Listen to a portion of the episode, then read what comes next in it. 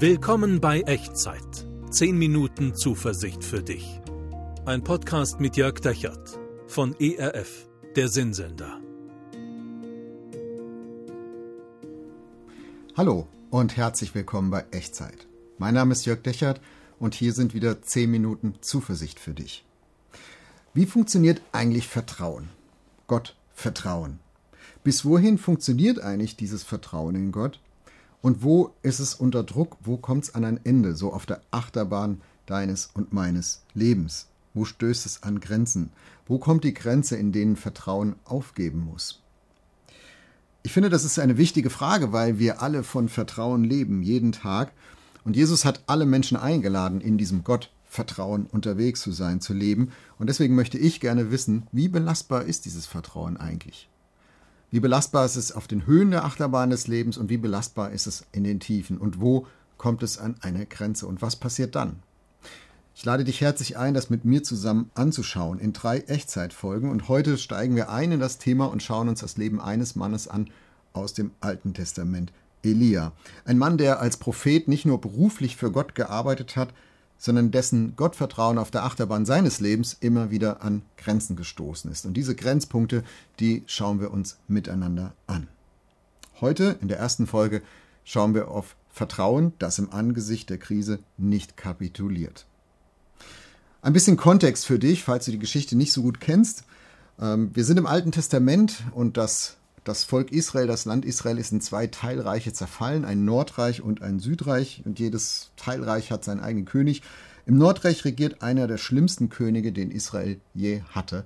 Ahab heißt er. Und es heißt, Ahab regierte 22 Jahre und tat, was dem Herrn missfiel, mehr als alle, die vor ihm gewesen waren. Also ein vernichtendes Urteil der Geschichtsschreibung, der jüdischen Geschichtsschreibung über diesen König Ahab. Und es kommt, wie es kommen musste. Elia gerät mit Ahab aneinander. Und das lese ich dir jetzt vor.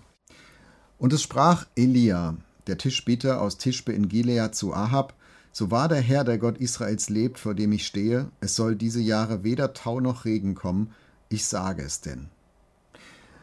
Also wie aus dem Nichts tritt dem bösen König Ahab ein Mann entgegen, Elia. Und er bekommt als Prophet Gottes den Auftrag, Ahab zu konfrontieren, mit Gottes Sicht der Dinge zu konfrontieren.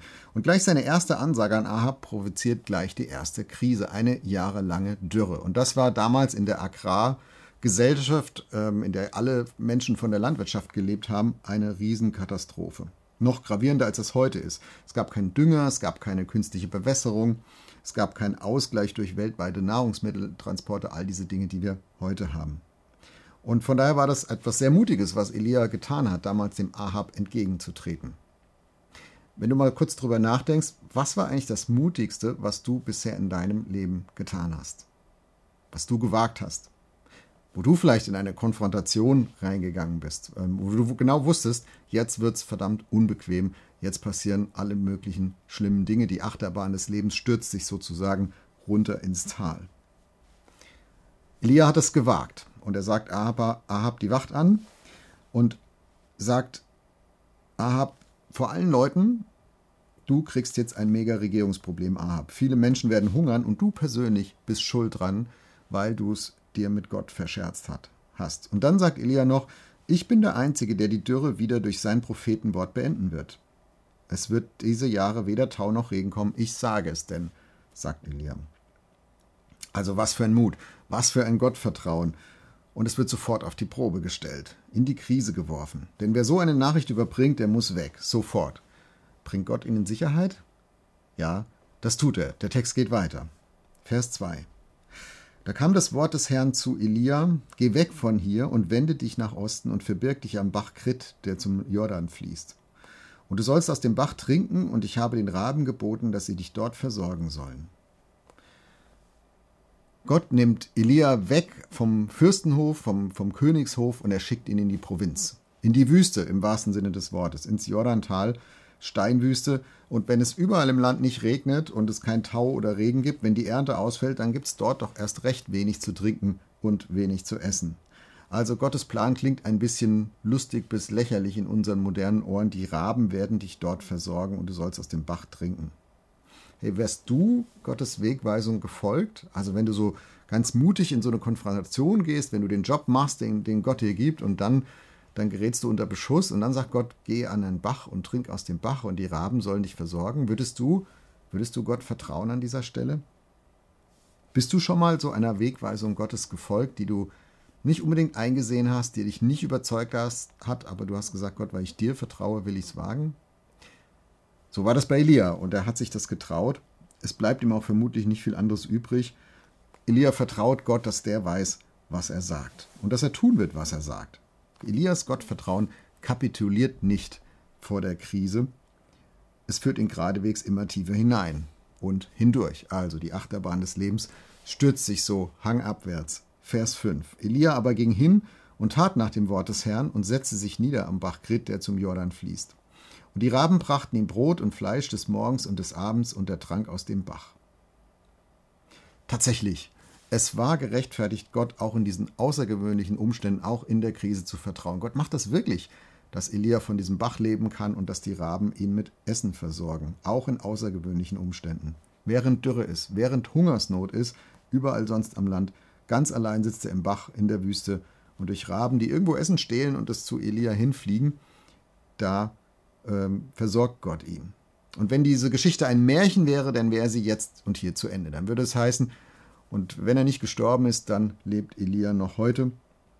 Aber diese Geschichte ist kein Märchen. Die Bibel ist kein Märchen und diese Geschichte ist auch nicht zu Ende. Denn Glaube, Gott Vertrauen, diese Vertrauensgeschichte auf der Achterbahn des Lebens, die sind mehr als ein Gott belohnt dich, wenn du ihm gehorsam bist. Dann, wenn das die, wenn das die Moral von der Geschichte wäre, dann müsste sie hier tatsächlich zu Ende sein. Aber die Achterbahn geht weiter. Vertrauen entfaltet sich auf der Achterbahn deines Lebens und es kann sein, dass du Gottes Versorgung gerade für dich erlebt hast und im nächsten Moment geht es plötzlich nochmal steil bergab. So wie bei Elia. Vers 7. Und es geschah nach einiger Zeit, dass der Bach vertrocknete, denn es war kein Regen im Lande. Da kam das Wort, zu, da kam das Wort des Herrn zu ihm. Und wie es weitergeht, das gucken wir uns in der nächsten Echtzeitfolge an. Aber was Elia da von Gott hört, das muss jetzt antworten auf diese, auf diese Notlage, in der er ist. Und für heute möchte ich dich einladen, zu beten. Zu beten in Antwort auf das, was du bisher gehört hast in dieser Echtzeitfolge. Was ist die Dürre, die, das Symbol, die sprichwörtliche Dürre in deinem Leben jetzt gerade? Was ist die Hungersnot, unter der du leidest? Was ist die Krise, in der du dich wiederfindest? In welche außergewöhnlichen Umstände hinein hat Gott dich geführt und in welchen außergewöhnlichen Umständen brauchst du Gottes Versorgung und bist gefordert, Gott zu vertrauen? Was ist dein Bach, Krit am Jordan in der Wüste? Ich lade dich ein, mit mir dafür zu beten. Dafür zu beten, Gott dein Vertrauen auszusprechen, gerade im Angesicht der Krise und nicht zu kapitulieren. Und wie immer bei Echtzeit, kling dich ein mit deinen Gedanken in die Worte, die du mich sagen hörst, mich sprechen hörst und mach so dieses Gebet zu deinem Gebet. Und ich glaube, der Gott, der dein Herz kennt, der dein Herz sieht, der ins Innerste deiner Gedanken reinschauen kann, der wird das ernst nehmen, wenn du es ernst meinst. Lass uns beten. Gott, hier ist meine Dürre, meine Hungersnot, meine Krise. Ich stehe kurz davor oder ich bin schon mittendrin und manchmal, ganz ehrlich, frage ich mich, ob du immer noch da bist. Bitte zeig mir das. Und bis es soweit ist, hilf mir dir zu vertrauen, dass du da bist und dass du mich versorgst. Ich will dir vertrauen. Danke, dass du dich kümmerst. Da, wo ich jetzt bin. Um mich. Danke. Amen. Wenn du magst, schreib mir gerne, was dein Bach ist, deine Krise, deine Hungersnot, wo du gerade dieses Gebet gebetet hast, in welchen außergewöhnlichen Umständen dein Gottvertrauen gerade gefordert ist. Du kannst es machen unten in die Kommentare oder, wenn dir das lieber ist, per E-Mail an echtzeit.erf.de. Ich würde mich freuen, von dir zu hören. Und wenn du magst, dann nimm das gerne als Ermutigung mit in die nächste Zeit, vielleicht in deine Krisenzeit. Gottvertrauen muss im Angesicht einer Krise nicht kapitulieren. Gott kann dich auch in außergewöhnlichen Umständen versorgen.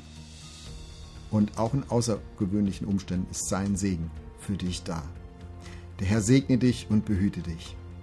Der Herr lasse sein Angesicht leuchten über dir und sei dir gnädig. Der Herr erhebe sein Angesicht auf dich und schenke und bewahre dir seinen Frieden. Amen. Das war Echtzeit. Zehn Minuten Zuversicht für dich. Ein Podcast mit Jörg Dechert von ERF, der Sinnsender.